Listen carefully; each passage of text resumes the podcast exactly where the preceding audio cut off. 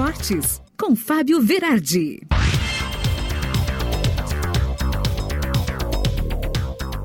Chega do Cultura Esportes desta terça-feira, quando o Grêmio ainda comemora a vitória de 3 a 2 para cima do Juventude no final de semana, estreia com o pé direito de Wagner Mancini, vice-presidente de futebol do Grêmio, prometendo nove vitórias à torcida, que isso foi só o começo.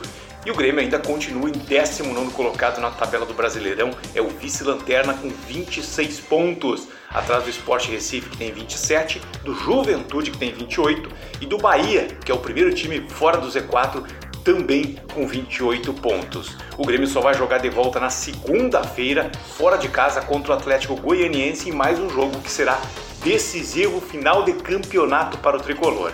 E o Inter dormiu o final de semana em sétimo lugar na tabela do Brasileirão e depois da derrota de 1 a 0 para o Palmeiras no Allianz Parque, né?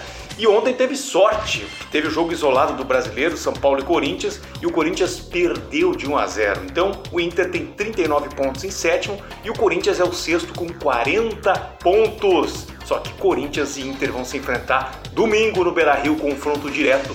Só depende do Colorado agora então para assumir o seu G6. E o Juventude está batalhando contra o Ceará no sábado, agora para fugir do Z4. O time da Serra Gaúcha precisa fazer uma campanha parecida com o Grêmio. A luta vai ser ferrenha.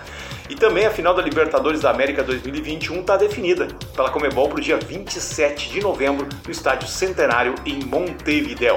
Na Série B, o Brasil de Pelotas empatou em 2 a 2 com o Vila Nova no final de semana e ainda é o último colocado na classificação geral. A Série B que está na 31ª rodada tem Curitiba, Botafogo, Goiás e Havaí como os quatro primeiros colocados. E aí começa a briga, né?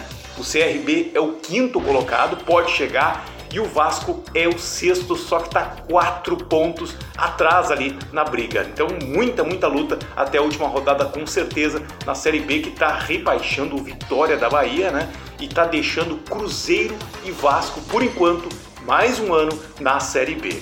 E no tênis de India Wells, a espanhola Barossa bateu a vitória azarenca e agora subiu no ranking do WTA, é a 11 colocada. Também no masculino, o Cameron Norrie, o inglês, bateu o georgiano eh, Pachulivir e também é campeão, subiu bastante nesse ranking classificatório.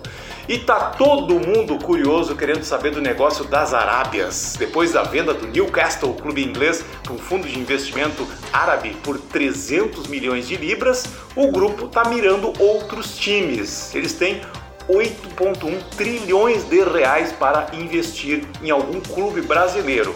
O jornal italiano Libero Quotidiano falou que serão mais três clubes que os árabes colocarão dinheiro, dois na Europa e um no Brasil. Na Europa seria o Olympique de Marseille e o Inter de Milão, e no Brasil poderia ser Cruzeiro ou Grêmio. A direção de Cruzeiro e Grêmio, claro, né?